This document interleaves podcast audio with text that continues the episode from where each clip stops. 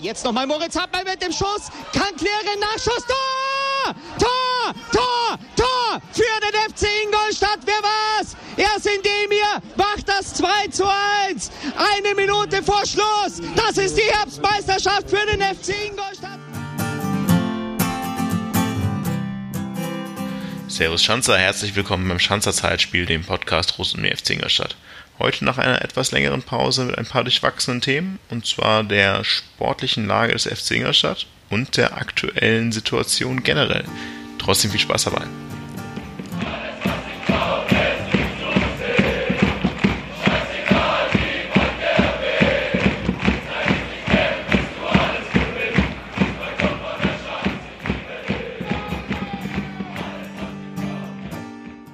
Kurzer Einwurf, bevor es losgeht. Wir haben nämlich unfreiwillig ein kleines Trinkspiel für euch vorbereitet. Stellt euch doch einfach mal eine Flasche eures Lieblingsgetränks neben eurem Rechner, Handy, wo auch immer ihr uns hört. Und jedes Mal, wenn ihr heute in der Folge den Ausdruck aktuelle Situation hört, nehmt euch einen Stammball oder einen Schluck, dann habt ihr auf jeden Fall ziemlich viel Spaß heute. viel Spaß! Servus Schanzer, herzlich willkommen beim Schanzer Zeitspiel es ist wirklich eine Weile her, seit wir uns das letzte Mal gehört haben. Also vor allem mich. Ich weiß gar nicht, ob ihr mich noch kennt. Ich bin der Marco. Servus. Äh, ja, wir haben lange auf uns warten lassen, auch aufgrund der aktuellen Situation. Ich glaube, den Ausdruck aktuelle Situation kann kein Mensch mehr hören. Ich auch nicht, aber jetzt habe ich ihn schon zweimal gesagt. Ja, das letzte Mal Schanzer Zeitspiel verbessert mich, äh, Kollegen, war Ende Februar irgendwann. Mhm. Eine natürlich sehr reduzierte Folge ohne unseren Moderator. Ja, ich, ich habe schon gehört. Also ich habe gehört, ich soll einen Spieler mitbringen. Kann man auch gleich mal darauf eingehen. Ich weiß nicht genau, ob das geklappt hat. Jetzt gerade wäre es wahrscheinlich vertraglich auch ein bisschen schwierig.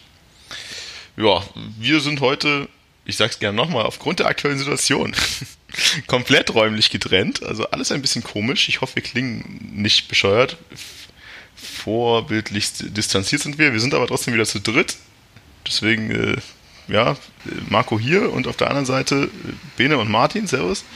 Servus. Hi. Und äh, heute wissen wir ehrlich gesagt auch gar nicht mehr so wirklich, über was wir reden wollen, sollen, werden.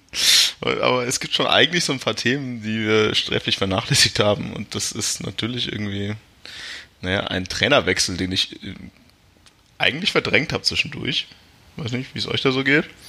Aber vielleicht gehen wir mal so ganz kurz noch äh, die letzten Schritte dahin, wie es dazu gekommen ist, dass wir jetzt dann am Ende einen Trainerwechsel vor uns haben. Ja, ich glaube, angesichts der aktuellen Situation sind so einige sportliche Nachrichten untergegangen. Ja, allein um das mal einzuordnen, wann wir zuletzt aufgenommen haben, das war ja noch vor der Hopp-Debatte. Also, und die ist ja schon gefühlt Jahre zurück. Wer ist Hopp? Ist das nicht der mit den Impfstoffen? Genau der. Der Heilsbringer. ja, für was anderes kenne ich den auch nicht übrigens. Ja. Ja. Ich weiß nicht, was da alles war zwischendurch. Wir haben eine EM verschoben. Kein Olympia. Ne? Alles Mögliche. Ja, schon, schon einiges passiert. Aber vielleicht fangen wir vorne an. Äh, im, Reigen der unglaublich schlimmen Nachrichten und äh, ja, ich kann mich so dunkel an ein Spiel erinnern äh, bei Hansa Rostock, bei dem ich erst noch geflucht habe, dass ich bei diesem Auswärtsspiel nicht dabei sein kann, saß dann irgendwo in Mittelamerika beim Frühstück und habe mir gedacht, ach komm, jetzt gucke ich mal kurz Magenta. Und zur Halbzeit dachte ich mir, ach komm, lass den Martin doch alleine leiden. Ich gehe lieber weg. Danke. Äh, Martin, wie war Rostock? Ernüchternd. Ach, keine Ahnung. Schon zum Glück ein bisschen verdrängt, aber puh, ja. Also, Bene korrigier mich, aber ich würde sagen, schlechtestes Spiel der Saison. Und das muss ja auch äh, irgendwie im Hinblick auf, auf die ganze letzte Serie irgendwie schon auch noch was heißen, dass das Spiel nochmal irgendwie rausgestochen hat. Aber also, boah, zwischendrin einfach froh gewesen, ähm, dass wir nicht komplett abgeschossen wurden. Und einfach, also was mir hängen blieb, ist einfach, dass du überhaupt nicht irgendwie keine Mannschaft auf dem, auf dem Platz gesehen hast. Und das ist ja in der Regel schon irgendwie ein alarmierendes Zeichen, wenn du, wenn du das Gefühl hast. Nee, also absolut, es war eine hochverdiente Niederlage. Also ich kann mich noch erinnern, dass wir ja in der Folge kurz vor dem Spiel vor Rostock darauf hingewiesen haben, dass man jetzt schon sehr, sehr aufpassen muss, dass aber vielleicht so ein Auswärtsspiel gegen eine Mannschaft, ähm, die nicht weit in der Tabelle entfernt ist, zur rechten Zeit kommen kann und dann ähm, wie du schon gesagt hast, also das war einfach äh, unfassbar. Also man hatte keine Chance, man war immer einen Schritt zu spät dran. Es wurden teilweise katastrophale Fehlpässe gespielt und so weiter. Also ja, wir haben es ja auch so gesagt, dass du quasi vor dem, vor dem Rostock-Spiel noch nicht unbedingt jetzt eine Krise ausrufen musstest.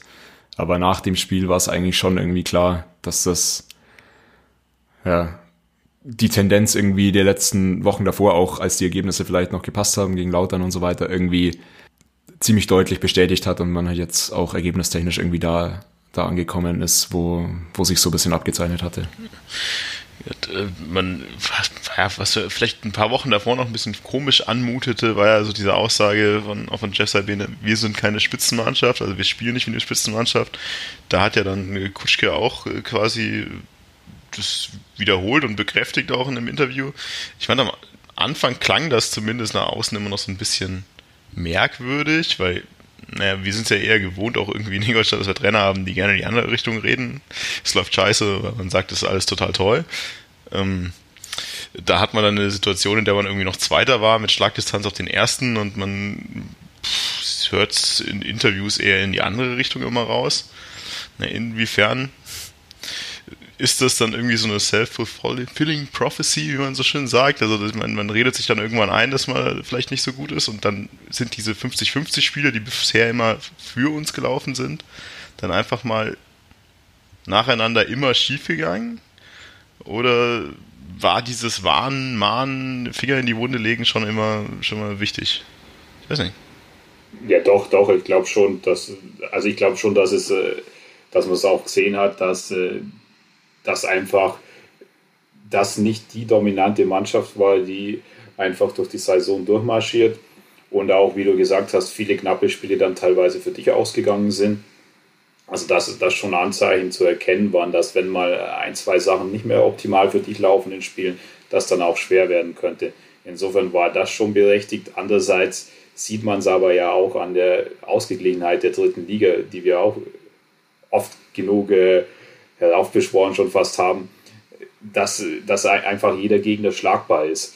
Und deswegen, das haben wir auch wieder öfter gesagt, also musste man auch von der Mannschaft mehr erwarten und mehr erwarten können. Auch wenn wiederum klar ist, dass die natürlich nicht jedes Spiel 3-0 gewinnt, weil einfach neuer Kader, ähm, Mischung aus Jung und Alt und so weiter. Ja, ich finde das so ein bisschen müßig irgendwie, da jetzt drüber zu reden, ob ob das gut oder schlecht war, wie was Sabine da gesagt hat. Ich finde das eigentlich generell halt eigentlich eine ganz gute Einstellung, wenn man halt auch mal die Wahrheit sagt und nicht alles schön redet. Ähm, das war auch einer der Punkte, die ich halt an, an Jeff Sabine irgendwie ziemlich sympathisch gefunden habe. Was es für eine Wirkung auf die Mannschaft hat, hängt wahrscheinlich auch von der Mannschaft ab, wie man das Ganze dosiert, wie man intern dann wahrscheinlich auch umgeht. Das ist äh, wahrscheinlich extrem schwer jetzt im Nachhinein irgendwie zu beurteilen, aber ich bin immer noch so ein bisschen ratlos, was irgendwie quasi der Auslöser war von einer doch relativ ordentlichen Hinrunde noch jetzt hin zu der, zu der Phase dann vor der, vor der Pause. Ja, ja im Grunde, ich, gehe da mit dir eigentlich schon d'accord. Also ich bin auch immer der Meinung gewesen, ich finde es gut, dass auch in Situationen, in denen es gut läuft, äh, solche Sachen angesprochen werden wie genau da die Auswirkung dann vielleicht auch auf die Selbstvertrauen der Spieler ist, keine Ahnung. Also vor allem ist das eine auch, wie wird es intern kommuniziert, wie wird es extern kommuniziert. Deswegen, das wird man eh nicht auflösen können. Allerdings ist die Entwicklung ja trotzdem immer noch unerwartet. Dann spielst du in Rostock, okay, dann okay, du kannst in Rostock wohl verlieren, ja. Dann spielst du aber zu Hause gegen Viktoria Köln und eigentlich denkst du, naja, okay, also wenn das nichts wird, dann weißt du auch nicht. Jetzt muss ich sagen, ich habe dieses Spiel jetzt auch nicht so intensiv gesehen, weil auch da war ich immer noch nicht da. Aber nach meinem Empfinden und dem, was ich gehört habe, war das ja eigentlich scheinbar schon wesentlich besser wieder und Einbahnstraßenfußball äh, auf ein Tor und am Ende des Tages äh, kriegst du halt dann wieder so einen dämlichen Gegentreffer. Oder sah man das im Stadion anders? Bene, da warst du da, oder? Ach nee, das war Uerdingen. Ja, dann Martin, du warst das einzige Stadion. Viel Spaß. Dann, dann war ich der Einzige. Ja, also ja, stimmt schon. Tatsächlich war irgendwie das Köln-Spiel, und das ist ja auch irgendwie ziemlich absurd, wenn man das, sich die Fakten irgendwie anschaut. Du verlierst zu Hause gegen den Aufsteiger Viktoria Köln 0 zu 1, äh, der auch irgendwie gefühlt seit Monaten irgendwie in einer Negativspirale drin war und verkaufst sie das dann irgendwie als, als Aufschwung sozusagen. Also ja, klar, natürlich hat man da irgendwie so ein bisschen einen positiven Trend gesehen, sage ich mal, dass du wieder mehr, mehr Abschlüsse vielleicht hattest. Und ja, das Spiel dominiert hast, in Anführungszeichen, aber ich weiß nicht, also schon dominant aufgetreten, auch irgendwie ein paar Chancen gehabt, aber du hast halt auch nie so, so richtig das Gefühl gehabt, als würdest du jetzt hier sicher noch das Tor schießen, wie du es halt in der Hinrunde vielleicht dann doch ein paar Mal hattest, einfach, dass du schon weißt, dass, dass wir da treffen. Und dieses Vertrauen in die Offensive, das ist irgendwie da nicht mehr so da gewesen. Es gab da gute Ansätze, aber am Ende, klar ist dann auch irgendwie ein Gegentor, äh, das dann zum ersten Mal in der Saison irgendwie auch so ein bisschen auf Buntisch vielleicht geht. Gut, man kann auch bei, bei Antonic und bei Ananu irgendwie wahrscheinlich in der Szene dann noch mal nachfragen, was da los war. Ähm, ja, es kommt dann halt irgendwie alles zusammen, aber du hast halt eigentlich einen extrem harmlosen Gegner in einem Heimspiel, einen Aufsteiger, bei dem es eh nicht läuft, äh, bei dem dann irgendwie noch der Topstürmer kurz vorm Spiel irgendwie ausfällt und dann verlierst du das 1-0, also ja, könnt euch meine Stimmung an dem Tag auch irgendwie zusammenreimen. Na, kann ich mir nicht vorstellen. Ja, aber also klar kann man jetzt natürlich immer das äh, sehen, wo setzt man den Vergleichspunkt? Setzt man den Vergleichspunkt gegenüber Rostock? Dann klar war es, war es ein besseres Spiel, aber viel schlechter kann es ja eigentlich auch fast nicht werden, das muss man ja auch sagen. Und äh, also wie es Martin schon sagt, also gegen den Aufsteiger, gegen den du auch in der Hinrunde mit das andere schlechteste Spiel der Saison gemacht hast, wo du völlig verdient 3 zu 0 verloren hast, dann damit drei, vier vielleicht halbwegs äh, vernünftigen Chancen, wo die eine mal besser war, die andere schlechter, dann zu sagen, das ist schon ein deutlicher Aufschwung. Also weiß ich nicht, das ist mir zu wenig. Und klar, kann dann das auch mal passieren, dass ein Gegner halt äh, auf die Konter lauert, beziehungsweise hofft, äh, dass er mit der einen oder anderen Chance dann eben das Tor schießt. Und so war es halt dann zu dem Zeitpunkt. Aber äh, ja, man hatte eben auch nicht das Gefühl, da fällt jetzt auf jeden Fall das 1-1 oder eventuell kann der FC sogar das Spiel noch drehen. Und deswegen ist es alles in allem für mich ja auch da deutlich zu wenig gewesen, auch wenn man natürlich gesehen hat, dass die Mannschaft bemüht war. Stets bemüht. Martin, wie war die Reaktion im Stadion? Ja, es ist halt wieder genauso dieser Punkt, den wir auch in der Hinrunde irgendwie schon mal, schon mal hatten, dass das sehr zwiegespalten irgendwie ist. An den ein oder anderen Stellen im Stadion kippt es halt ein bisschen schneller. Ähm, der aktive Kern hält, hält vielleicht noch irgendwie länger dazu, dazu und ja, dann schaukelt sich das teilweise vielleicht auch irgendwie untereinander auf der Tribüne ein bisschen hoch.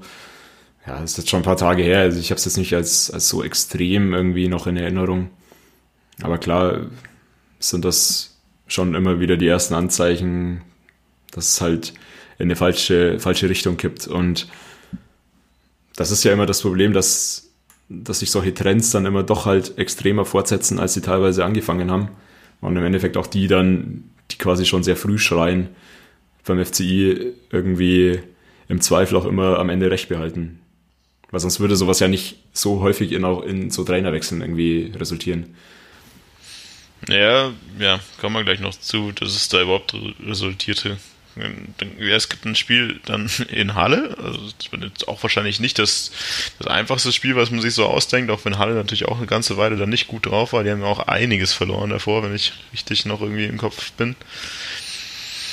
Ja, äh, wenn ich gewusst hätte, wie die Situation sich entwickelt, dann wäre ich natürlich bei diesem Spiel dabei gewesen. Danach habe ich mir gedacht, Alter, habe ich ein bisschen rumgekränkelt, gehe ich nicht zum Spiel nach Halle, ja. Und dann, äh, ja, mal gucken, wann ich nächstes Mal im Stadion bin. Ja, äh, Auswärtshalle, du gehst eins nur in Führung, alles sieht irgendwie aus, naja, jetzt klappt's halt wenigstens und bis zur letzten Minute denkst du, ja, okay, das geht schon klar und dann kriegst du halt wieder irgend so ein Gegentor. Äh, äh, äh, woran liegt das? Äh, naja, es mündete am Ende ja dann mit einem Trainerwechsel, aber kann man das irgendwie auf den Trainer schieben? Das ist doch einfach dieses in letzter Minute so Idioten-Gegentore bekommen, da kann auch der Trainer nichts machen, oder? Also man, es wäre aber sehr, sehr interessant und da müsste man dann halt wirklich die Trainingsinhalte kennen, beziehungsweise auch bei den Trainings dabei sein. Was wird trainiert, äh, wie sieht da die Mannschaft aus, welche Ernsthaftigkeit ist dabei? Und ähm, wie, wie werden da Situationen verteidigt, beziehungsweise was übt man ein, weil ich gehe da komplett äh, mit euch oder mit dir mit, Marco, dass das viel zu einfache Gegentore sind und die dann auch immer teilweise wieder in Muster einordnen lassen, wo, wo wir auch schon oft äh, darauf hingewiesen haben. Und dann bringst halt da den Ball nicht weg nach einer Ecke und dann, dann fällt er halt äh, dem anderen vor die Füße und der hat dann natürlich mal, mal mit dem Dropkicken relativ äh, schönen, sauberen Schuss. Aber du hast ja auch bei den ein, zwei anderen Großchancen ähnliche Probleme gehabt. Also ich erinnere mich dann noch an diese Pfosten- oder Latte-Schuss da in der, direkt nach der ersten Halbzeit zu Anfang der zweiten Halbzeit, wo ich mir auch denke, da steht ein Stürmer von Halle im 16er und der teilt sich natürlich gut auf zwischen den beiden Verteidigern in der Schnittstelle, aber genau der kommt an den Ball und es ist vollkommen klar, dass wenn eine Flanke kommt, dass nur er an den Ball kommen kann. Und das sind halt wirklich äh, schon Sachen, wo du sagst, das musst du über Stellungsspiel, über Abstimmung deutlich besser lösen. Vielleicht ist es ja so, dass Sabine immer nur 90 Minuten Trainingsspiele gemacht hat und vergessen hat, Nachspielzeit zu trainieren, weil so sieht das schon mal ein bisschen aus. Also ich sehe das ein bisschen anders. Ich weiß nicht, also so, so ein Gegentor, wie das halt da in Halle, so, so scheiße wie es klingt, aber sowas kann dir halt im Zweifel irgendwie immer passieren, dass irgendwie, wenn das Spiel halt noch offen ist in der Nachspielzeit, irgendwie der Gegner alles vorwirft und irgendein abgefälschtes Ding irgendwie reingeht. Also ja, das gehört halt irgendwie zum Fußball auch dazu, so, so blöd wie es ist. Ähm, was man halt eher irgendwie noch, noch mit dran nehmen muss, ist halt das, was Bene auch irgendwie schon gesagt hat.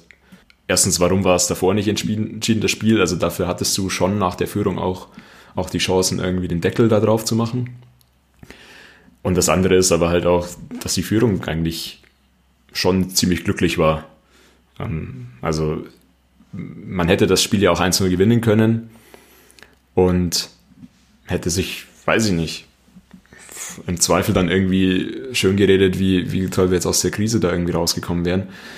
Aber das war ja auch eher Not gegen Elend und schon sehr glücklich, dass wir da sehr nah an drei Punkten waren. Ich meine, was sie halt da in dieses Muster einreiht, das meinte ich damit, dass es meistens nicht äh, sauber ausgespielte Angriffe des Gegners über vier, fünf Stationen sind, ähm, wo, dann, wo du dann einfach sagst, ja, das ist auch für diese Liga ein sehr schön herausgespieltes Gegentor, was du bekommen kannst. Aber sondern es haben, oder meistens waren immer schon deutliche eigene Fehler dabei. Also ich habe ja äh, vorher in der Vorbereitung auch nochmal die Rostock-Tore genau angesehen. Da war ja auch so das 1-0, das ging los mit dem Einwurf, wo du den Ball nicht wegbekommen hast. Dann, dann waren noch ein, zwei andere Stationen, aber dann äh, war die Flanke nach hinten und dann kriegst du da das Tor. Das 2-0 war ein langer Ball, wo, wo Antonic nicht klären kann und irgendwie auch da ungeschickt in den Zweikampf geht. Und deswegen erst auch den, den Ball dann äh, mit noch schärfer macht, als er ansonsten gewesen wäre. Das 3-0 war ein Fehlpass im Spielaufbau durch Krause. Und das reiht sich für mich alles äh, in diese Reihe ein, wo ich sage, also das, das sollte schon zu denken geben. Aber da wäre es halt dann wirklich interessant, wie sind die Trainingsinhalte, woran liegt es? Liegt es dann an der Konzentration? Liegt es an der Abstimmung? Liegt es daran, dass, dass man die Trainingsinhalte nicht auf das Spielgeschehen anwenden kann? Das wäre halt die, die interessante Geschichte.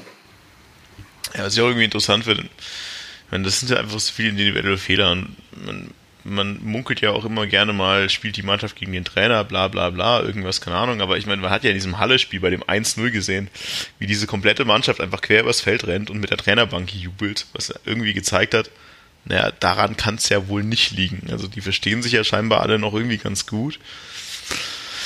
Und nennt mich naiv, aber ich habe irgendwie an vieles gedacht, an, in dieser Situation oder nach diesem Spiel, aber nicht, dass wir plötzlich einen Trainer rausschmeißen. Also irgendwie war das überhaupt nicht in meiner, in meiner Gedankenwelt vorhanden, diese Situation, diese, überhaupt die Alternative, Sabine rauszuschmeißen.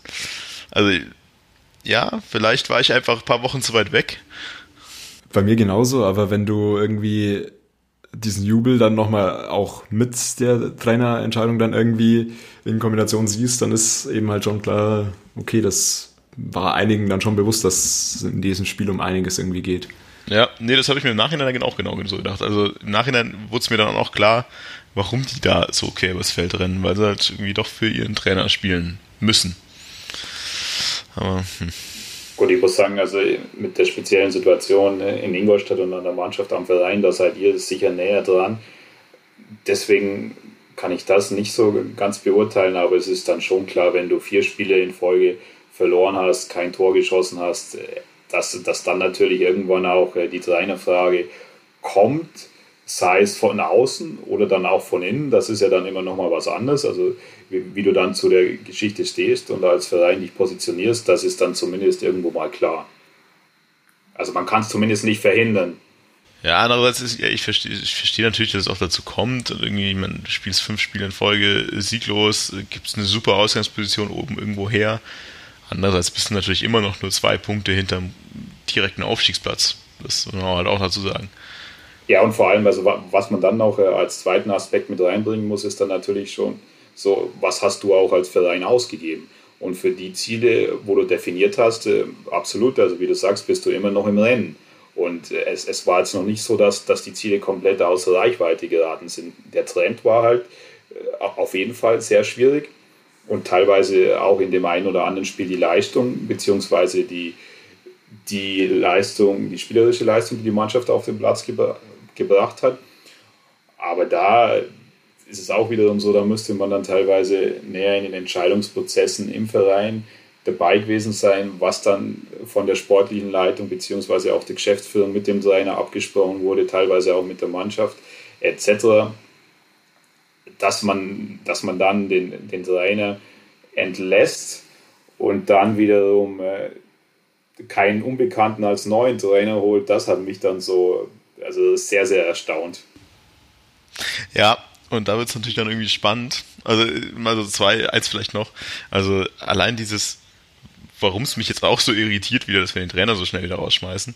Wir haben ja lange drüber geredet und wir haben uns ja eigentlich irgendwie inklusive des offenen Briefs der Fanszene und äh, dem Imagefilm, dem neuen des FC Ingolstadt, irgendwie drauf äh, committed, langfristiger zu denken, weniger dem Erfolg geschuldete Kurzschlussreaktionen irgendwie zu, zu führen, äh, bisschen mehr auf dem Boden zu bleiben, nicht zu sehr irgendwie nach den Sternen zu greifen und da wird's halt dann wieder komisch. Also ich meine, schmeißt aus mehr oder weniger aus dem Nichts den Trainer raus bei der zweiten kurzen Schwächephase, die es dieses Jahr gab. Also natürlich fünf Spiele ist nicht unglaublich kurz, aber es ist halt auch nur fünf Spiele. Was jetzt Ergebniskrise angeht. Mm, ja, dann vielleicht das dazu ist auch so ein bisschen, ja, das ist vielleicht ein bisschen vorgegriffen, aber der neue Trainer, der jetzt dann wieder da ist, redet dann halt vom Aufstieg und es wird plötzlich von der sportlichen Leitung als äh, befürwortet, dass da über den Aufstieg geredet wird und vorher ist halt die Marschroute ewig lang auch wieder, wir reden nicht über den Aufstieg. Und dann ist halt da die Frage, die sich ja auch da anschließt, was du gerade gesagt hast, Bene, naja, woran hakte es? Also war dann irgendwie die sportliche Leitung intern doch zu sehr auf Aufstieg und Salbene hat zu sehr gebremst? Oder wo kommt dieser Sinneswandel irgendwie her?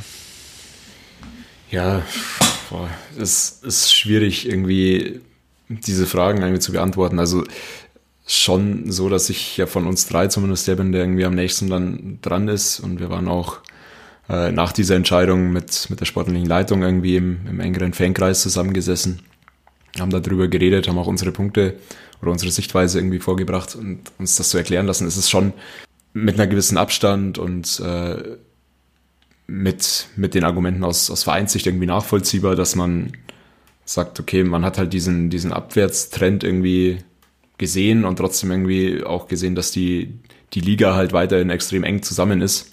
Dass du halt einfach ja, trotz dieser Punkt, dieses Punkteschnitts irgendwie extrem nah dran bist am Aufstieg und irgendwie über eine Trendwende ja, die Chance hast, irgendwie da den extrem wirtschaftlich wichtigen Aufstieg irgendwie zu schaffen.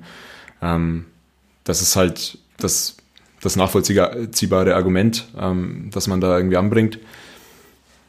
Man muss es halt aber auch nicht gut finden, denke ich mal. Also ich zähle da auch dazu, dass ich halt emotional einfach so weit weg von einer, von einer Trainerentlassung war. Also eine Trainerentlassung ist halt für mich irgendwie ja, nur dann, wenn ich halt wirklich meine Ziele extrem weit irgendwie ver verpasse oder halt irgendwie gegen den Abstieg spiele, vielleicht irgendwie relevant. Aber so habe ich mich jetzt in der Saison nie wirklich als äh, mit einer Trainerentlassung irgendwie auseinandergesetzt. Gerade weil ich halt auch irgendwie den Trainer ziemlich gut zu diesem Profil, das wir ja eigentlich schärfen wollten, irgendwie passend gesehen habe.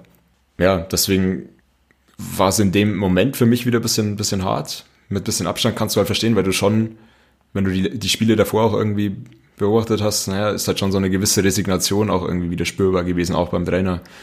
Und wenn du dann aus der sportlichen Leitung irgendwie davon überzeugt bist, dass du die Trendwende so nicht schaffst, ähm, dann musst du wahrscheinlich auch handeln. Dann ist es zumindest den Trainer rauszunehmen irgendwie wahrscheinlich sinnvoll. Ja, ich glaube, das ist auch der entscheidende Punkt, den man auf jeden Fall ansprechen sollte. Wie steht die wirtschaftliche Situation?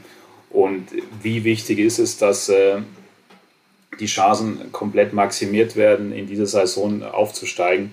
Weil das ist ja schon einfach so, ein bisschen so die, die Kernfrage. Man kann ja schon mit der Strategie angetreten sein, dass man sagt, man will möglichst langfristig das aufbauen, man will da eine Mannschaft zusammenstellen. Aber dass das dann gerade mit dem Unterschied zweite, dritte Liga ist ja schon sehr bedeutend, allein von den TV-Einnahmen, dass man dann sagt, okay, in der Situation, in der Konstellation, da, da müssen wir äh, alles äh, Mögliche versuchen, äh, um den Aufstieg dann, um zumindest die, die Chancen auf den Aufstieg äh, zu erhöhen. Und da auf, auf diesen Punkt und auf diese Fragestellung bricht sich auch für mich so ein bisschen herunter. Wie sehr gibst du dann im Zweifel eine langfristige Strategie auf oder setzt die aus, um jetzt in der Situation deine Chancen zu maximieren?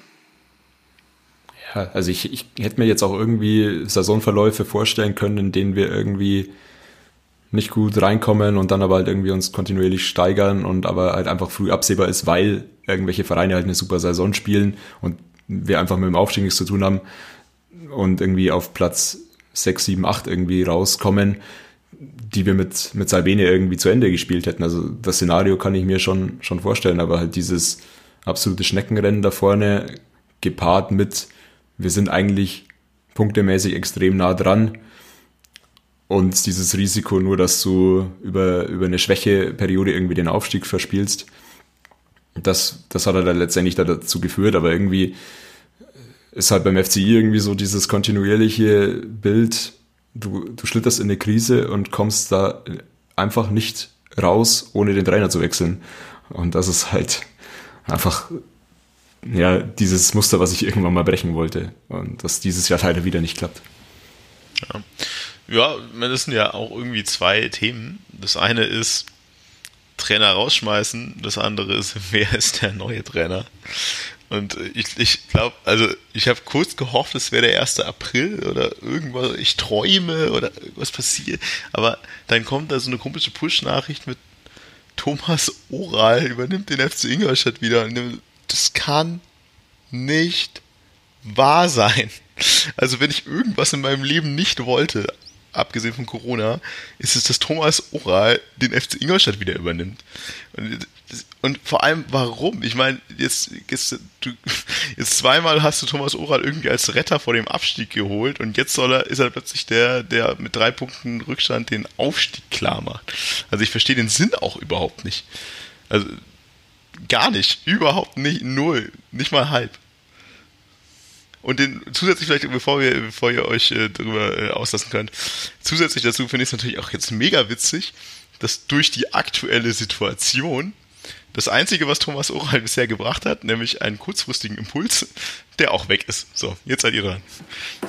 Ja, eben, also genau das meinte ich dann vorher, dass du, dass die eine Situation ist oder die eine Geschichte, du entlässt den Trainer und die andere Seite der Medaille natürlich immer, wer ist der Nachfolger? Und also habe ich ja schon gesagt, dass ich da sehr, sehr gestaunt habe, weil ja zumindest äh, auch kurz nach Relegationsende im Gespräch war, äh, macht man eventuell mit äh, Thomas Oral weiter etc. Und wo ich dann frage, also wieso hat man dann vor der Saison nicht weitergemacht? Also wie ist da die genaue Entscheidungsfindung gewesen? Und jetzt sagt man aber jetzt, äh, nachdem zwei Drittel der Saison gespielt sind, da ist er jetzt genau der richtige Trainer dafür. Klar könnte man dann wiederum argumentieren, er ist, er ist genau für solche Situationen prädestiniert, ähm, indem man nochmal einen neuen Impuls setzt, indem man vielleicht durch Motivation, durch eine spezielle Ansprache dann nochmal alles aus den Spielern herausholt. Aber da ist für mich schon äh, auch, eine, auch ein entscheidender Punkt. Traut man ihm dann die längerfristige Geschichte, den längerfristigen Wiederaufbau nicht zu? Oder wie ist da im, im Sommer die Entscheidungsfindung gewesen? Oder hat sich Thomas Oral gedacht, na, nachdem ich jetzt eigentlich wieder einen ganz guten Auftritt hatte, vielleicht nimmt mich ja irgendein besserer Verein unter Vertrag. Acht Monate später gemerkt, huch, komisch, immer noch nicht. Hey, Ingolstadt, yeah, Schanza. Soll ich auch was sagen? Bitte. Ja, bitte. Du bist auch näher dran als wir. Ja, also ich habe das ja auch letztes Jahr schon für einen schlechten Scherz irgendwie gehalten und es war dieses Jahr auch nicht besser. Aber das Traurige ist ja dann trotzdem, dass ich auch das in dem einen Satz sage, aber im anderen auch sage, ja, also jetzt mal Corona irgendwie außen vor gelassen, aber in diesem Moment traue ich ihm halt den Aufstieg dann auch in alle Fälle, auf alle Fälle zu. Bei dieser Liga, bei der Qualität der Mannschaft und so weiter. Ja, aber das würde ich halt auch vielen zutrauen, zwei Punkte Aufstieg da irgendwie in dieser Liga nochmal aufzuholen. Ja, aber ja. einem Thomas Roder schon auch im Besonderen. Also, das würde ich auch Stefan Effenberg zutrauen. Ich nicht. Der ist aber in Uerdingen. Ja, der steigt auch nicht auf. Moment, wo, die, wo sind die? Äh, da unten. Nee, du, in der Liga ist noch vieles möglich. Also was ich halt in, in dem Moment schon ein bisschen wieder vom Glauben einfach abgefallen ist, ist halt dieses langfristig orientierte Arbeiten und so weiter. Aber vielleicht liegt es halt auch einfach an mir, dass ich irgendwie Thomas Oral mit so einer Feuerwehr, ähm, Feuerwehrmann-Mentalität irgendwie verbinde. Man darf halt auch nicht vergessen, dass er irgendwie ja in seiner ersten Amtszeit bei uns ja doch relativ lange irgendwie da war und äh, ich erinnere mich auch mit Schrecken, ja. Ja, also deswegen ist es vielleicht auch einfach nur so ein Ding bei uns, dass wir das immer nur so kurzfristig orientiert sind. Aber eigentlich hat sich meine Meinung halt seit letztem Jahr auch nicht wirklich geändert. Er mag für kurzfristigen Erfolg irgendwie ein sehr guter Mann sein. Er kennt die Strukturen, dies, das. Aber mir fehlt halt so die Fantasie, ob, ob er bis, bis Vertragsende, Ende nächster Saison hier Trainer ist, hier erfolgreicher Trainer ist. Egal wie es jetzt mit oder ohne Corona irgendwie weitergegangen wäre. Ja, und vor allem irgendwie, also korrigiert mich, wenn ich falsch bin, habe ich noch so eine Aussage von ihm nach der verlorenen Relegation in Erinnerung, dass der Verein jetzt sich neu aufstellen muss und, und genau wissen muss, was er will und so weiter und dass das vielleicht auch nicht schadet oder wie auch immer. Und so, dann ist es natürlich schon interessant, dass du dann in Anführungszeichen nach einem Dreivierteljahr später dann äh, also wieder gemeinsame übereinkommst, äh, zusammenzuarbeiten und dann eben, wie es Martin auch sagt, also mit, mit welcher Prämisse. Also gehst du da rein, dass du dann wirklich sagst, okay, äh, wieder nur, also für die, für die paar Monate, Monate hoffentlich, also je nachdem, man weiß ja auch nie, äh, was da bei dieser Saison noch passiert. Aber dazu werden wir auch noch kommen. Oder sagst du dann, also es ist dann auch äh, darauf angelegt, wenn das halbwegs funktioniert, dass man dann zumindest ins nächste Jahr geht oder vielleicht darüber hinaus. Also das ist ja auch immer so ein entscheidender Punkt. Einigt man sich jetzt darauf und sagt, also wir hatten das nie vor und aber jetzt in der Situation ist es vielleicht die richtige Lösung. Und ähm, ja, deswegen machen wir es jetzt bis Saisonende und danach äh, gehen wir wieder komplett offen an die andere Geschichte hin. Aber genau das ist ja der Unterschied auch zwischen letzten und diesem Jahr. Das ist letztes Jahr eben ganz klar bis Sommer äh, dass das Engagement irgendwie terminiert war. Und dieses Jahr ist es ganz klar unabhängig von einem Aufstieg bis, en, äh, bis Ende der darauffolgenden Saison. Irgendwie Ach so, okay, dann, festgelegt. okay, okay, sorry, dann habe ich das äh, falsch in Erinnerung beziehungsweise falsch mitbekommen. Und äh, klar, also ich meine, wenn man davon überzeugt ist, und das muss man ja, wenn man irgendwie zum dritten Mal äh, Thomas Oral verpflichtet, dass er ein guter Mann ist, dass man als Prämisse irgendwie genommen, dass er äh, ein guter Trainer ist, naja, dann macht es ja wahrscheinlich auch Sinn, halt irgendwie das langfristig anzulegen. Jetzt sind wir halt nicht zu 100% davon überzeugt, aber klar, es ist halt auch so eine All-In-Sache jetzt, an der halt die sportliche Führung dann bei uns irgendwie auch sich messen lassen muss. Ja, langfristig auch gesehen, nicht nur in dieser Saison.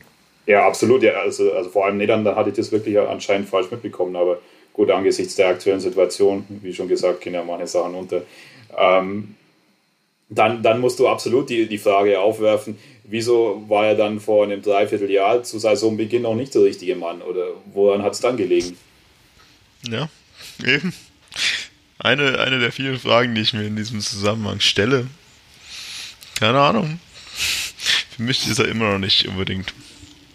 Ja, aber auch das ist ja, glaube ich, eher so eine, so eine Sache, die, die Thomas Oral irgendwie damals für sich auch entschieden hat, dass er quasi nach dem Abstieg irgendwie hier nicht weitermachen wollte, sondern, also der Verein war ja eigentlich durchgehend überzeugt von. Ja, vielleicht lassen wir das mal dahingestellt, diese Spekulation halt, wo es herkommt. Also ich kann es mir auch nicht erklären, aber wahrscheinlich kann das nur selber erklären und alle, die vorher da in diesen Vertragsverhandlungen mit ihm waren. Ja, puh, keine Ahnung. Also ich meine, ich war ja schon fast über die aktuelle Situation froh, weil ich damit dieses ganze Thema so ein bisschen verdrängen konnte. Und ich habe es auch ehrlich gesagt wirklich extrem verdrängt bis heute. Ich habe mir da nicht viel Gedanken drüber gemacht irgendwie. Ich dachte, naja, okay, jetzt muss ich mir das gerade eh nicht geben, das Ganze. Vielleicht reden wir halt einfach mal drüber, wie es jetzt weitergeht, weil ich meine, kein Mensch weiß, wie es weitergeht, aber mh, mm, es gibt ja so ein paar Szenarien, die im Raum stehen. Und ich weiß nicht, jeder, die meisten, die heute hier zuhören, haben vielleicht diese, auch diese Umfrage gesehen von, wir verlinken es dann am besten wieder in den Show Notes, Martin. Liga 3 online. Sonst kriegen wir noch Probleme. Äh, in der halt quasi abgestimmt werden konnte, wie so die, so, ja, die Gefühlslage der Fußballfans so ist. Wie soll man denn mit der dritten Liga umgehen? In der aktuellen Situation ich weiß nicht, also mir gefühlt, also es gibt zehn Auswahlmöglichkeiten. Ich persönlich hätte nicht gewusst, dass es so viele verschiedene Szenarien gibt dafür. Außer wir lassen es oder wir warten oder wir hören auf oder wie auch immer. Meine, wir können ja mal irgendwie durchgehen durch diese verschiedenen Szenarien und naja, unseren Senf irgendwie dazugeben. Ich weiß nicht, wie, ihr es seht. Also ich, ich, weiß nicht, ob ich die Hälfte davon überhaupt verstanden habe. Aber wir können es ja versuchen. Also ich glaube, das erste ist relativ easy. Das erste heißt nämlich Geisterspiele bis Ende, Ende der Saison. Äh, das verstehe ich. Also halt einfach keine Zuschauer, wir machen einfach mal weiter. Das stellen nicht nur so ein paar Fragen, weil wenn, es war ja, wurde ja auch zwischendurch nicht mehr erlaubt, irgendwie auch überhaupt Geisterspiele auszutragen. Also die Frage ist natürlich, man, man schön und gut, man kann sich jetzt dann sagen, wir machen jetzt Geisterspiele, aber ob das rechtlich überhaupt funktioniert aktuell, weiß ich ehrlich gesagt ja auch nicht, weil es hängen ja nicht nur 22 Spieler daran, sondern dann doch irgendwie Betreuerstab, äh, medizinisches Personal, alles Mögliche, die da drumrum jetzt äh, in dieses Konstrukt gezogen werden müssen, um diese Geisterspiele zu spielen. Mal unabhängig davon, dass ich Geisterspiele scheiße finde realistisch? Yes, no? Ja, vor allem musst du dann auch die Frage aufwerfen, in welcher Gesamtsituation startest du die Geisterspiele beziehungsweise lässt die Geisterspiele stattfinden. Also da ist es ja schon so, da, da wird ja dann immer äh, der Fußballer als, weiß nicht, als Kind der Gesellschaft erwähnt, beziehungsweise auch als Vorbildfunktion auch von, äh, von den äh, Funktionären etc. dargestellt. Da muss man sich dann schon fragen, in welcher Umfeldsituation bist du? Willst du in Anführungszeichen das machen, weil, du, weil es die absolute finanzielle Notwendigkeit ist, dass, dass auch wenn, wenn andere Teile des gesellschaftlichen Lebens immer noch heruntergefahren sind, dass du als Fußball, als Profifußball dennoch deine Geisterspiele durchziehst. Weil dann ist ja auch wieder so, so die Sache, dass man dann sagt, wenn, wenn der Fußball das durchzieht, was hat es dann für Auswirkungen auf die Gesellschaft, auf die Fans? Wie will man dann plausibel argumentieren, ja, wir ziehen jetzt zwar die Geisterspiele durch, aber ihr trefft euch bitte nicht zu Hause gemeinsam zum Fernsehschauen. Ihr trefft euch bitte nicht öffentlich und ihr haltet euch auch bitte ansonsten an die Regelungen. Das ist ja auch immer so eine Frage. Klar, absolut ist auf der anderen Seite die absolute Notwendigkeit, dass man sagt, wahrscheinlich sind die Geisterspiele dann das kleinste Übel und wenn du das irgendwie durchziehen kannst, dann musst du es durchziehen, weil dann ansonsten, da gab es ja erst die Umfrage in der ersten und zweiten Liga, sind 13 von 36 Vereinen insolvenzgefährdet. Ja, man muss ja auch wieder halt da so ein bisschen unterscheiden. Erste, zweite Liga hängt, hängt deutlich mehr irgendwie am, am TV-Vertrag als die dritte Liga. Ähm, da sehe ich äh, Geisterspiele als sehr realistisch an. Also das ist eigentlich denk, ziemlich sicher, dass das, dass das kommen wird. Dritte Liga bin ich mir auch eigentlich ziemlich sicher, dass das das wahrscheinlich realistisch, realistischste Szenario irgendwie ist. Auch wenn da halt am Anfang, naja, irgendwie Stimmen hochkamen mit uns fehlen dann die Zuschauereinnahmen von manchen Vereinen. Ähm, ja, es ist halt so, dass, dass die, die Vereine irgendwie äh, maßgeblich irgendwie auf drei Säulen dann irgendwie finanziell stehen. Das ist halt äh, Ticketing, TV und, und Sponsoring-Einnahmen. Und indem du halt die Saison irgendwie ohne Zuschauer zu Ende bringst, sicherst du halt zumindest irgendwie TV und irgendwie äh, Sponsoring-Einnahmen noch. Also das würde zumindest halt den, den Schaden für alle irgendwie begrenzen gegenüber den Szenarien, die halt irgendwie keine Spiele mehr in dieser Saison irgendwie vorsehen. Ja, dass es wirtschaftlich sinnig ist, ja, das steht wahrscheinlich außer Frage. Also ist, ich denke, dass es für die Vereine natürlich immer mehr Geld gibt, Spiele zu spielen, als nicht Spiele zu spielen, egal ob es jetzt mit oder ohne Zuschauer ist. Die andere Frage ist natürlich jetzt mal unabhängig von dem, was ja Binne gerade gesagt hat, also Vorbildfaktor, also wie kann man es überhaupt verargumentieren, dass da so viele Leute zusammenkommen, auch wenn keine Zuschauer da sind. Dann das nächste ist ja auch so eine Sache, die so ein bisschen fragwürdig ist. Also auch ich meine, die Leute müssten ja getestet werden, theoretisch. Du kannst ja nicht einfach alle aufeinander auflassen und die ganze Zeit gegeneinander spielen lassen und sagen, naja, wird schon passen, wird sich schon keiner anstecken. Theoretisch müsstest du diese, die ganzen Spieler ja ständig testen äh, vor jedem Spiel, um da sicher zu gehen, dass du nicht die ganze Zeit alle gegenseitig anstecken lässt. Und ob ja, vor allem, was machst du, wenn doch mal einer äh, irgendwie ja, krank ist, dann musst du die ganze Mannschaft wieder in die Quarantäne stecken. Also das ist ja auch da bringe ich auch wieder Eben. alles den ganzen Zeitplan durcheinander. Also genau das Risiko sehe ich auch. Und ich meine, ähm, wenn jetzt irgendwie dieser Plan, den auch die DFL irgendwie hat, halt Anfang Mai dann mit, mit Geisterspielen anzufangen und so weiter. Ich meine, wir nehmen jetzt am äh, 7.4. irgendwie auf. Ähm, keine Ahnung, was, was in zwei Wochen irgendwie gesellschaftlich los ist, aber ich meine, alle reden irgendwie halt so als fixen Punkt Ende der Osterferien. Das heißt, irgendwann wirst du ja wieder lockern und du wirst auch über den Zeitraum wahrscheinlich hinweg immer weiter lockern, wo dann Geisterspiele sind und dann halt ja, diese Geisterspiele irgendwie aufrechtzuerhalten und aber den Fans eben zu sagen, nee, nee, kommt bloß nicht ans Stadion. Ich meine, das wäre vielleicht in der jetzigen Lage irgendwie noch, noch relativ gut gegangen, aber man hat ja gesehen, was da in, in Gladbach oder in Paris bei den Geisterspielen irgendwie los war. Und das dann halt über ja, Wochen, Monate hinweg irgendwie aufrechtzuerhalten, bin ich gespannt, ob das wirklich so praktikabel ist. Also ich sehe es, äh, ich sehe es aktuell auch als sehr, sehr wahrscheinliches Szenario an, weil eben angesichts der Umstände, dass die Vereine äh, klar vor allem in der ersten und zweiten Liga noch mehr, aber auch in der dritten Liga versuchen werden, die Saison durchzuziehen. Und man ja auch, äh, die, auch die FIFA und die UEFA als Möglichkeiten eröffnet haben, dass man das zumindest noch, noch eine Zeit schieben kann, das auch das Saisonende. Aber, aber für mich hängt dann das schon auch äh, von den Umfeldbedingungen ab, wie erwähnt. Und absolut, das sind dann die Fragen, die man sich stellen muss. Äh, das, dadurch, aber das kann man halt auch heute schwer prognostizieren, wie es jetzt, wie es jetzt eben in zwei Wochen oder in, oder in vier Wochen aussieht. Also welche Lockerungen treten dann in Kraft. Und äh, ist, ist es dann auch, dann ist ja auch wiederum so, dass man dann sagt, nehmen wir jetzt mal die ganzen Umfeldbedingungen raus, dann ist natürlich auch der Fußball und das Fußballspielen ist dann ja gewisserweise auch als Arbeit zu sehen für die Spieler. Und äh, wenn, wenn du das dann wiederum in, in Vergleich setzt zu, äh, die Leute gehen auch wieder ins Büro, klar, vielleicht mit Gesichtsmaske oder was auch immer, also hängt es dann für mich auch immer von den Gesamtumständen ab. Hm. Ja, also ich weiß nicht, wie es euch geht, also bei mir ist halt, war das vor vier Wochen ein absolutes No-Go, dass man irgendwie Geisterspiele über einen längeren Zeitraum macht ähm, und, und halt einfach dem Sport, zu dem Fans halt einfach absolut dazugehören, irgendwie ja, seine, seinen Kern irgendwie raubt. Mittlerweile ist es bei mir so zumindest ein Stück weit umgeschlagen, dass ich mir irgendwie denke, naja, aber irgendwie Fußball zu erleben und wenn es halt irgendwie nur auf der Couch ist, fände ich in der jetzigen Situation schon auch ganz gut. Also ja, ehrlich gesagt, keine Ahnung. Also ich finde Geisterspiele.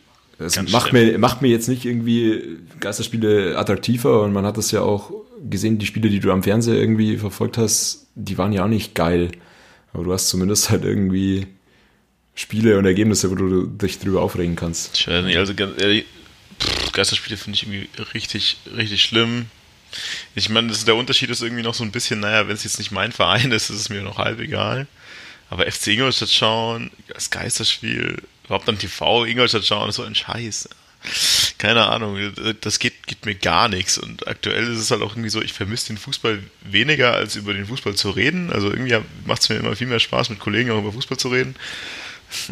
Und das vermisse ich schon, aber so dieses, naja, mein Gott, dann ist halt jetzt gerade kein, Leip Leipzig ja, gegen Kern Wolfsburg. über Fußball reden ist halt auch, dass sie irgendwas in der Fußballwelt Ja, eben, genau. Klar, ich sag ja, aber ob ich jetzt so Bock hätte, diese Geisterspiele zu gucken, ich weiß es nicht. Und aktuell irgendwie, na klar, also wenn sie jetzt dann irgendwie Champions League gucken, Geisterspiel, finde ich schon auch okay. Aber wie hat jetzt dritte Liga zu gucken mit Geisterspiel, weiß nicht. Halt Das heißt, präferierte Variante wäre. Die anderen machen alle so weiter, Geisterspiele, ja, genau. außer bis, bis wir wieder. Genau, außer bis 5000 Zuschauer, weil da fallen wir unter die Grenze und dann ist das okay. Nein, ja, keine Ahnung. Also wir, wir, es gibt ja viele Faktoren, die jetzt für gegen Geisterspiel sprechen. Weder noch irgendwas zu Geisterspielen, das könnte man mal so ein bisschen Ja. switchen. Nee, also, also, also ich wollte da nur zu kurz noch sagen, also für mich ist vollkommen klar, dass es dann nur unter dieser wirtschaftlichen äh, oder diesem wirtschaftlichen Umfeld und der Notwendigkeit gesehen wird, weil also das, das hat man auch, wie ihr schon gesagt habt, bei den Spielen gesehen. Also da fehlt einfach so viel, selbst da am Fernsehen, selbst wenn man sich denkt, irgendwie man, man sieht da ein spannendes äh, Champions League Viertelfinale oder Champions League Halbfinale, wo wirklich auf höchstem Niveau ist. Also wenn, wenn das ohne die Emotionen der Fans ist und dann diese Wechselwirkung einfach auch aus Mannschaft auf dem Platz und Stimmung auf den Rängen irgendwie, da, da geht für mich so viel verloren. Aber die, die, die Situation ist ja eh auch in komplett allen anderen Lebensbereichen auch eine komplett andere, wo, wo man dann äh, sich mit Realitäten konfrontiert sieht, die man sich irgendwie vor einem halben Jahr nie vorstellen konnte. Ja, es, ist, es, ist, ändert sich ja auch irgendwie gefühlt immer noch alles äh, wöchentlich, auch die eigene Wahrnehmung so ein bisschen. Also vielleicht habe ich in zwei Wochen auch Bock auf Weißerspiele, keine Ahnung. Aber gehen wir mal durch die Liste durch. Danach kommen so ein paar verschiedene Abbruchszenarien in dieser, dieser Abstimmungsliste. Und die erste ist noch die, die ich na, für die dritte Liga sogar fast noch praktikabel fände, für die erste, erste Liga überhaupt gar nicht. Aber natürlich im Gesamtkonstrukt total schwierig, so Abbruch und Annullierung der Saison. Also, naja, du brichst jetzt ab, tust so, als hättest du die Saison nie gegeben und spielst dann, sobald wir wieder Fußball spielen können, weiter, als wäre nichts passiert. Ich finde, also in der dritten Liga wäre das ja sogar irgendwo praktikabel, wenn man mal davon absieht, dass eventuell die Hälfte der Vereine pleite geht, weil sie keine Einnahmen mehr hat bis dahin. Aber es geht ja nicht um irgendwelche Champions League-Rechte oder so ein Shit. Ja? Also es geht halt um Auf- und Abstieg und dann kann man genauso gut sagen, naja, macht das Spiel mal das nächste Mal aus. Aber ist das eine präferierte Variante? Naja, aber ist das nicht, ist das nicht die gleiche, ist das nicht die gleiche, ich sag mal, Dimension für diese Vereine? Also äh, quasi das Verhältnis, jetzt auch wieder aus wirtschaftlicher Sicht natürlich, ob jetzt ein Gladbach in den europäischen Wettbewerb kommt oder nicht, oder halt, ob ein Duisburg aufsteigt oder nicht. Naja, aber du würdest nächste Saison ja, also wenn du die Saison annullierst, naja, okay, du würdest halt nächstes Jahr dann die Champions League mit denselben Teilnehmern nochmal spielen quasi, oder? Die Europa League. Also das ist halt die Frage, ob es dann keine Europa League und keine Champions League nächstes Jahr gäbe, oder ob du mit dem genau selben Teilnehmerfeld in der ersten Liga, also in den europäischen Wettbewerben dann spielen würdest. Dann ist es vergleichbar.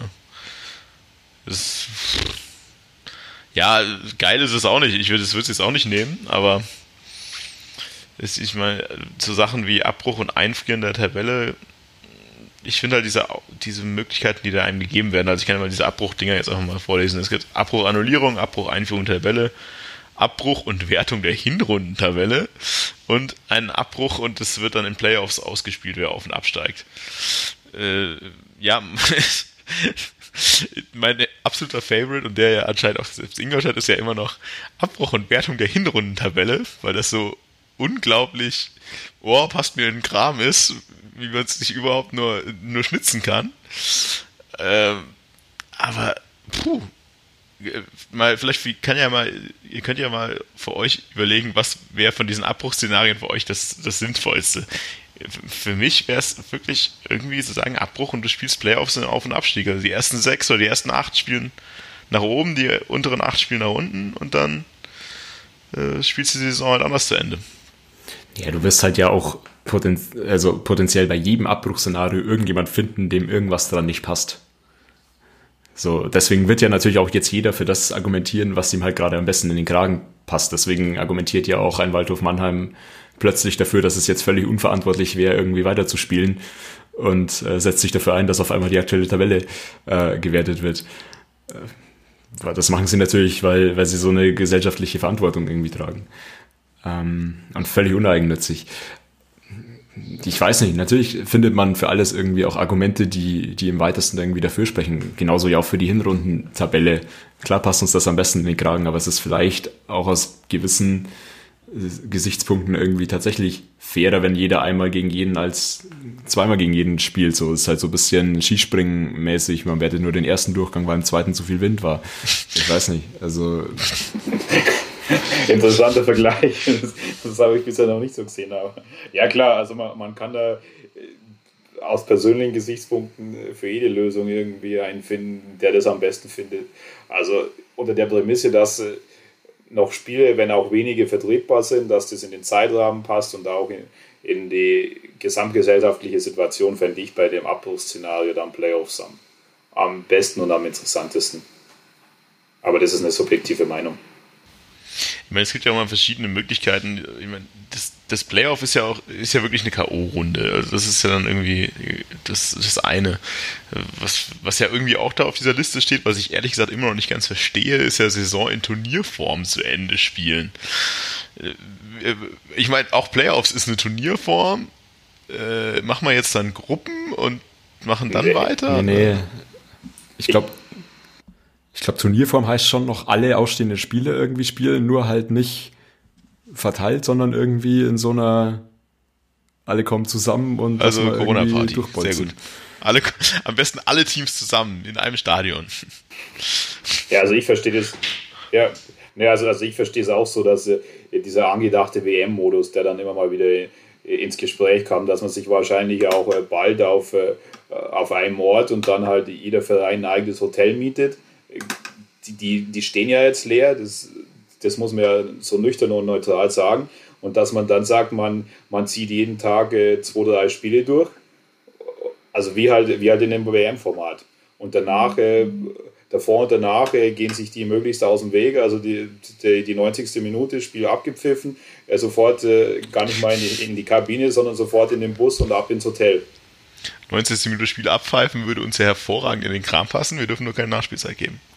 Wenn man bei den Abbruchsszenarien war, also glaube ich, da stehen auch noch nicht, gar, gar nicht alle auf der Liste irgendwie. Also ich habe mir auch irgendwie äh, sagen lassen am Wochenende, dass tatsächlich auch irgendwie noch andere Formate irgendwie diskutiert werden, irgendwie sowas wie eine Durchschnittstabelle der, der Tabellenplätze, auf denen man an den Spieltagen stand. Da habe ich mir sagen lassen, stehen wir auch nicht so schlecht da. Also ähm, das ist wie Packing, Alter. Weißt du, wenn du nicht richtig Fußball spielen kannst, dann denkst du dir eine eigene Metrik aus, in der du ganz gut warst in deiner Karriere. Und die nennst du dann Packing und versuchst das mal irgendwie einmal beim ZDF durchzudrücken. Und dann redet nie wieder irgendwer darüber. Das ist wie gewichtete Durchschnittsplätze. Naja. Also, wenn man das Ganze irgendwie auch weiterdenkt, kann ich, kann ich mir da noch viel, viel interessantere Sachen irgendwie vorstellen, auch die auch irgendwie aus gesundheitlicher Sicht irgendwie viel, viel interessanter wäre, wenn man das halt im modernen Fußball irgendwie zu, zu einer Samstagabendshow irgendwie macht. So jeder, jeder Verein schickt einen Spieler und dann wird so Ninja Warrior mäßig irgendwie halt so ein Parcours durchlaufen. Irgendwie, keine Ahnung, Duisburg kriegt ein bisschen Vorsprung und dann mal schauen, was rauskommt. Also vielleicht noch irgendwie mit einer Abstimmung oder so hinterher, wie es halt so, so auf einer RTL-Sendung sein muss. Genau. Wir schicken Robin Krause. Kein Thema. Oder für RTL 2 schickt man den Kutschke. Also, ja, vielleicht so als, auch als Aufruf an, an die Hörer oder so, wem dann noch was, noch was Lustigeres einfällt, was man irgendwie als, als Szenario nehmen könnte. Das wäre ja schon, schon ganz gut, uns das mal mitzuteilen. Ja, aber dann kannst du ja auch gleich E-Sport spielen lassen. Hat ja eh Zukunft. Die, die Schiris sind jetzt seit neuestem auch dabei, äh, waren auch gut in den Medien. Also hat, hat gute Klicks und Relevanz gewährleistet. Das ist zu albern, oder? Ja, schon, nee, da bin ich für Winter Warrior. Oder der, der mit der dümmsten Trainerneuverpflichtung, der steigt auf. Fortnite. oh. Ja, meinst du, meinst du dann, dann alles in dem äh, Unterhaltungsformat aller irgendwie Deutschland sucht den Superstar oder Germany's Next Topmodel? Jeder muss für sich werben im TV und dann geht's nach Beliebtheit. Das Publikum was? stimmt ab. Ich glaube, wir steigen ab. Schade. Jeder darf anrufen, welcher Verein aufsteigt und welcher absteigt. Oh no, ey. Ja, oder man. Angst. Ja, oder wieso denn äh, auch nicht, weiß ich nicht. Äh, wo, wo sind die Spieler dann irgendwie noch möglichst weit weg Elfer schießen oder irgendwie von der Mittellinie das Tor treffen? Lattenschießen, ja. Lattenschießen aus 25 Metern. Oh no. Keine Ahnung. Aus der Luft, das gibt's auch so. Keine lustige Formate spielen. Ja, Abbruchszenarien, ich habe so ein bisschen rausgehört, also ich finde Playoffs okay, Bene findet Playoffs okay. Die zweite große Möglichkeit ist ja irgendwie dann immer noch, naja, wir machen einfach so lange Pause, bis halt irgendwann mal vorbei ist mit äh, Corona. Äh, ja. ja. ja. aber was definierst du als vorbei? Was ja, genau, definierst du als vorbei? Dann, dass, dann, dass du dann wieder äh, mit, mit allen ganz normalen Umständen spielst, also auch wieder vollgepackte Stadien. Ja, das sind ja verschiedene, auch hier in dieser Abstimmung verschiedene Pausenszenarien. Also das eine steht ja hier irgendwie Pause bis Mitte, Ende Mai. Das finde ich erstmal komplett bescheuert, weil was soll Mitte, Ende Mai denn groß anders sein als äh, ja, jetzt dann Mitte, Ende April Geisterspiele mit welchem anderen Vorzeichen, keine Ahnung. Pause bis in den Sommer. Ob das langt, für was, keine Ahnung. Und dann halt die, die Variante C, Pause, bis wieder mit Zuschauern gespielt werden kann. Was ich ja irgendwie in einer, in einer even Welt total schön fände. Aber wann, ja, wann ist das realistisch? Also, ich meine, klar, ich mein, bei uns ist jetzt äh, immer relativ luftig immer noch im Stadion. Also, bei uns kannst du da locker flockig, wenn du eine normale Stadionauslastung hast, problemlos mit zwei Metern Mindestabstand zu deinen Nachbarn dich hinstellen. Aber wie machst du das bei Vereinen, die wirklich Zuschauer haben? Ja, also ich glaube, die Szenarien oder die Umfrage ist jetzt auch schon ein paar Tage irgendwie wieder alt, aber es kristallisiert sich halt auch die letzten Tage immer mehr raus, dass du ja irgendwie Großveranstaltungen in Anführungszeichen dieses Jahr wahrscheinlich nicht mehr irgendwie mit Zuschauern hast. Also das heißt auch in einen Saisonstart, wann auch immer der dann ist für die neue Saison, wirst du auch nach jetzigem Stand irgendwie zu einer hohen Wahrscheinlichkeit mit mit Geisterspielen irgendwie vielleicht starten müssen. Ähm, das heißt, diese ganzen Pause-Szenarien, die klangen wahrscheinlich vor ein paar Wochen irgendwie vielleicht noch realistisch, dass man sagt, okay, wir, wir stehen das durch und spielen das dann irgendwie zu Ende und vielleicht verschiebt sich irgendwie der Zeitplan. Aber das deutet sich halt jetzt immer mehr irgendwie ab, dass man wahrscheinlich das nicht ganz erwarten kann, bis man wieder völlig zur Normalität zurückkehrt. Also die Option Pause, bis wieder mit Zuschauern gespielt werden kann, die sehe ich halt gar nicht, weil also so klar, keiner von uns ist Virologe, aber wenn man das nur mal rein logisch versucht, äh, dem sich anzunähern, also der im Fußballstadion sind äh, Leute auf engstem Raum, dann, dann ist das eine komplette Durchmischung auch der Altersstruktur der Bevölkerung. Und da, da müssen nur ein paar Leute das Coronavirus haben, was du dann wieder in Windeseile, wie du das verteilen würdest. Also das ist, das sehe ich irgendwie überhaupt nicht. Also das, das würde ich erst wieder sehen, wenn es dann wirklich einen Impfstoff gibt. Und äh, da, da weißt du halt gar nicht, wann das der Fall ist. Also die, einige sagen nächstes Jahr, aber das, so lange kannst du ja nicht warten. Also dann hast du ja keine Vereine mehr. Ja, ich muss dir da leider recht geben. so blöd klingt, also ist ja was blöd klingt, so blöd klingt, also du kannst das nicht abwarten. Also ich glaube, dieses Jahr sowieso nicht mehr und wann das nächstes Jahr wäre, dass du irgendwie wirklich sagen kannst, du kannst pauschal Großveranstaltungen mit Zuschauern machen. Wird eine Weile dauern, aber da, was da für Rattenschwanz drin hängen, wenn man selbst wenn du jetzt halt irgendwie sagst, du spielst mit Geisterspielen weiter und dann, wie Martin schon sagt, naja, du wirst auch die Hinrunde der nächsten Saison wohl mit Geisterspielen spielen müssen, höchstwahrscheinlich. Gesagt, dass da so viele Drittligavereine das überleben, ist es halt auch nicht. Und vor allem die, die eben auf Zuschauerschnitt dann äh, angewiesen sind. Weil, naja, dann kommt halt der Schritt, dann denkst du ja, wie viel vielleicht müssen dann wirklich auch mal Spieler im großen Stil Gehaltseinbußen hinnehmen. Aber ob das so passiert, ob das realistisch ist, ist das nächste. Ja, ich meine, was halt jetzt, also wenn man jetzt über die ganzen äh, irgendwie Szenarien auch diskutiert, irgendwie immer noch mit dabei oder mit erwähnt werden sollte, ist äh, ja zumindest auch diese Thematik, dass man dann irgendwie davon spricht, Ligen aufzustocken und quasi Aufsteiger zu haben, aber keine Absteiger. Ähm, was uns natürlich aus FC Ingolstadt Sicht auch, wenn man jetzt sagt, man hätte das Abbruchszenario irgendwie aktuelle Saison, äh, dann schon nochmal sehr interessant treffen würde, wenn man irgendwie sagt, okay, es gehen irgendwie wurde ja mal spekuliert, irgendwie vier in die erste Liga hoch und man spricht dann konsequent davon, man, es gehen auch vier irgendwie aus der, aus der dritten Liga hoch. Äh, das wäre dann natürlich schon, schon der Super-GAU, wenn man irgendwie quasi wegen dem Halle-Gegentor äh, jetzt noch auf Platz fünf steht und ansonsten halt safe irgendwie in diesen vier dabei wäre. Es sei denn, es gehen dann irgendwie quasi acht aus der, aus der dritten in die zweite, weil man beide erste und zweite Liga quasi auf, äh, auf 22 aufstockt. Aber dann viel Spaß über die nächsten Jahre, das wieder irgendwie runter zu. Und nächstes Jahr steigen einfach acht ab. ist ja kein Problem. Die letzten vier steigen direkt ab und die vier drüber spielen dann Relegation gegen den fünften bis, nein, gegen die ersten vier der dritten Liga, da darf ja gar keiner mehr aufsteigen dann. Ja, absolut. Also das, das muss man auch dann immer im Gesamtkontext äh, sehen. Also was machen die anderen Ligen? Wie definiert man das? Also zum einen natürlich in der dritten Liga, was machen die erste und zweite über dir, aber was machen natürlich auch die Ligen drunter? Also wissen wir ja eh schon, dass, dass der Aufstieg äh, von den Regionalligen immer schon so eine heikle Geschichte war. Also wie definierst du das dann? Was machst du da? Also das sind einfach äh, super schwere Fragen und ich glaube, die, die, die sind jetzt auch aus der heutigen Sicht einfach noch relativ schwer zu beantworten, weil, weil eben noch einige Unwägbarkeiten sind.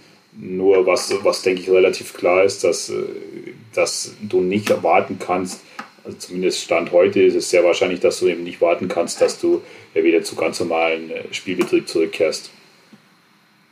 Auch wenn wir es uns alle wünschen würden und jeder sich wünschen würde, weil das hieße ja dann, dass die, dass die Krise auch in, in den anderen gesellschaftlichen Bereichen zumindest äh, wieder in einigen Teilen überwunden ist in der, in der wirtschaftlichen Situation dann natürlich noch lange nicht. Das ist auch vollkommen klar. Ja, ich meine, also ich bin ja auch einfach ganz froh, dass, dass wir uns halt da halbwegs zurücklehnen können und erstens diese Entscheidung nicht treffen müssen, weil, wie wir schon gesagt haben, du wirst es halt zwangsläufig nicht jedem recht machen. Wenn es nach mir geht, solltest du halt zumindest irgendwie Aufsteiger haben. Also ich finde so eine, grundsätzlich irgendwie eine Aufstockung, man kann darüber diskutieren, auf, auf wie hoch, aber das ist schon irgendwie sinnvoll. Ja, und also gerade auch irgendwie aus den Regionalligen gedacht, wäre das ja, ist das ja sowieso immer so, so ein Dauerthema, dass Meister auf jeden Fall irgendwie aufsteigen sollten. Ähm, da würde vielleicht so eine Aufstockung auch irgendwie zugutekommen. Aber wir müssen irgendwie, glaube ich, versuchen, die Saison zumindest so halbwegs irgendwie zu Ende zu, zu kriegen. Ähm, ansonsten ist es halt Tür und Tor geöffnet, dass das auch irgendwie dann angefochten wird oder was auch immer, wenn du jetzt, jetzt unterschiedlichste Abbruchsszenarien auch vielleicht dann irgendwie unterschiedlich irgendwie über die Ligen oder europaweit irgendwie hast.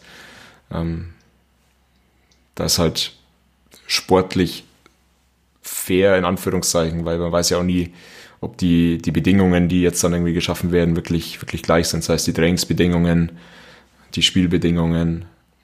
Aber das ist halt wahrscheinlich noch das Vergleichbarste, wenn du die Saison irgendwie zu Ende bringst. Ja.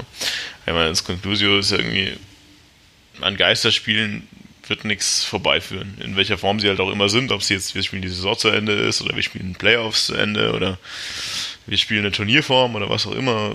Es wird Geisterspiele geben, auch dann halt nächste Saison. Ja. Und wahrscheinlich ist es wirklich nicht äh, die beiden Szenarien, wir hören jetzt einfach mal auf und äh, beenden nach irgendeiner, auf irgendeine Weise, weil, wie Martin ja gerade schon gesagt hat, es wird jeder irgendwie eine Möglichkeit finden, das anzufechten und dann doch wieder seine eigene Position durchzudrücken. Bei Geisterspielen ist ja wahrscheinlich die Gefahr am niedrigsten, dass das irgendwer wirklich durchkriegt, so eine Klage. Ja. Aber auch da haben ja viele schon angekündigt, dass sie da rechtliche Schritte einreichen würden wegen Wettbewerbsverzerrungen etc. Ich meine, irgendwie, ja, ich habe ein Heimspiel weniger als die anderen, beziehungsweise ein Heimspiel weniger mit Fans als die anderen. Das ist ein zu großer Eingriff in, in die Wettbewerbsgleichheit oder was auch immer. Aber wahrscheinlich wird am Ende des Tages dann halt auch einfach mal irgendwie äh, die Leute äh, irgendwer muss in wird in den sauren Apfel beißen müssen. Also es wird nicht äh, für jeden wunderbar zu Ende gehen, die Saison, auch wenn wir aufstocken und mehr Leute aufsteigen als sonst. Aber äh, wir werden es irgendwie mit Geisterspielen beenden. Ja, ich meine absolut. Also wie du sagst, also das wird für keinen oder es wird nicht für alle die perfekte Lösung geben. Das, das ist in der Situation einfach sehr, sehr wahrscheinlich. Und dann, da musst du aber auch sagen, also dann dann ist es schon auch Aufgabe des Fußballs, dass man sich dann auf, auf irgendeinen Kompromiss, auf irgendeine Lösung einigen muss, weil äh, das, das, das kannst du ja auch äh, meiner Meinung nach der Gesellschaft nicht erklären, dass du sagst, also du als Fußball äh, siehst dich jetzt äh, oder stellst dich in den kompletten Mittelpunkt und findest da keine Lösung, während du ringsherum äh, so große Probleme hast in der ganzen Wirtschaft, im, äh, im, im Gesundheitssystem und so weiter also da muss man auch schon noch immer das dann für mich immer so in die Gesamtperspektive mhm. setzen, dass, dass natürlich Fußball eine, geniale Geschichte ist und äh, weil einfach Emotionen ausgestrahlt werden etc. Aber dass natürlich der Fußball nicht das Wichtigste ist. Ja, das ist also das sehe ich genauso. Das ist halt auch jetzt der Punkt, wo du sehr mit sehr viel Feingefühl irgendwie rangehen musst, sowohl die Verbände als auch irgendwie die Vereine.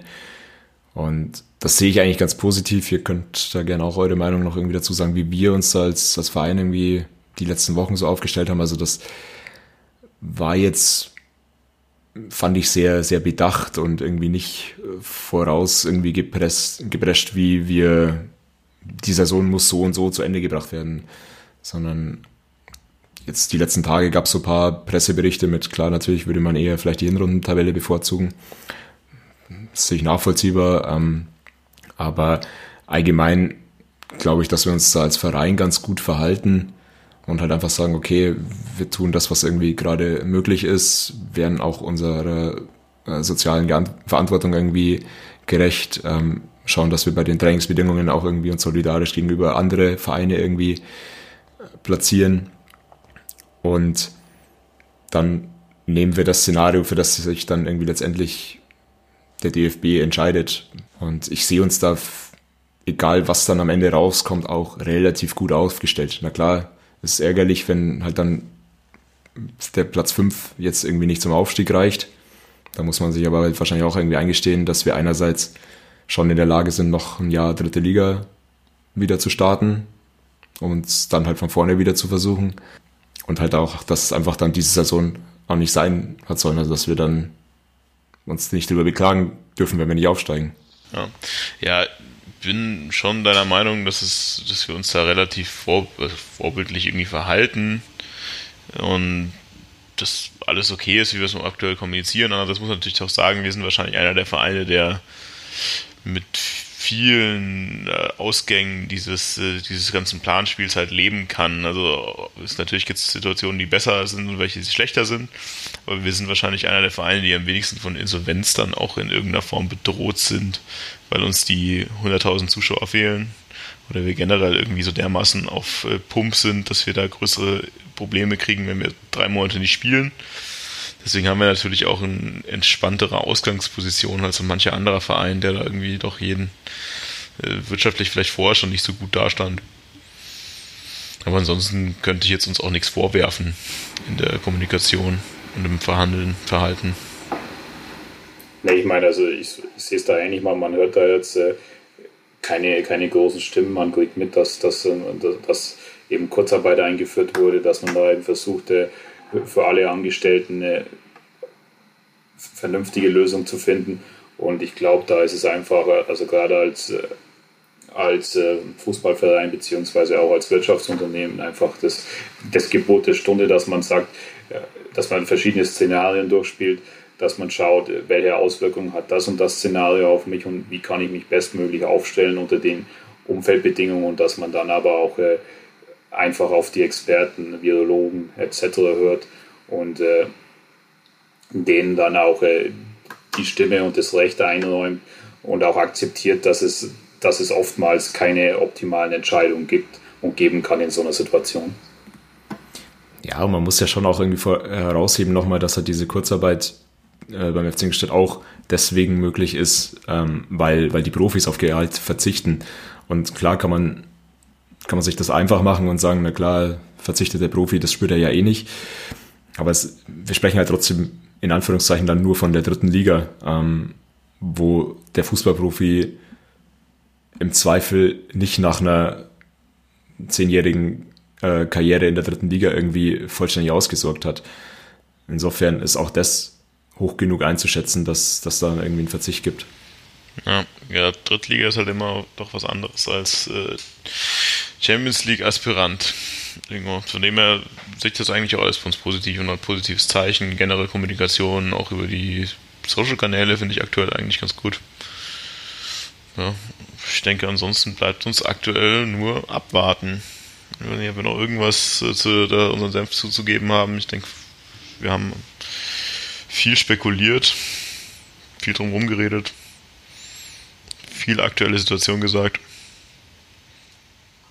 ich sehe in ratlose Gesichter. Würde ich sagen, wir beenden es für heute mal und gucken, was so passiert. Und wenn es irgendwie tolle neue Wendungen in irgendeine Richtung gibt und man irgendwas absehen kann, was passiert, dann melden wir uns eh wieder. Also das nächste Mal vielleicht sogar schneller als nach anderthalb Monaten.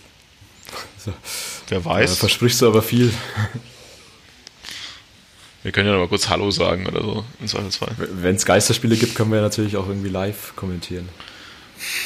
Oh Gott, ja, ich sehe schon, wie dann jeder eine anderen, äh, andere Situation gerade in Magenta sieht und komplett nebeneinander her diskutiert, weil einfach die Internetleitung von Bene oder wem auch immer zu schnell oder zu langsam ist. Äh, ich habe Angst, aber wäre schon cool, eigentlich wäre es lustig. Schauen wir mal, Haben was wir alle. Magenta? Ja, Ja, wir haben, ja, ja, okay, cool. Ja, super, das ist, ist, wird sich ja sogar anbieten. Hoffentlich gibt es Geisterspiele. Ich will endlich Magenta live kommentieren. Geil. Na gut, dann äh, bleibt uns nichts anderes übrig, als zu sagen, schauen wir mal, was kommt. Wird schon werden. Und äh, wir hören uns das nächste Mal, wann auch immer es sein wird und nach welchen Vorzeichen es auch immer sein wird. Servus, Schanzer. Bleibt gesund. Ja. Ciao. Servus.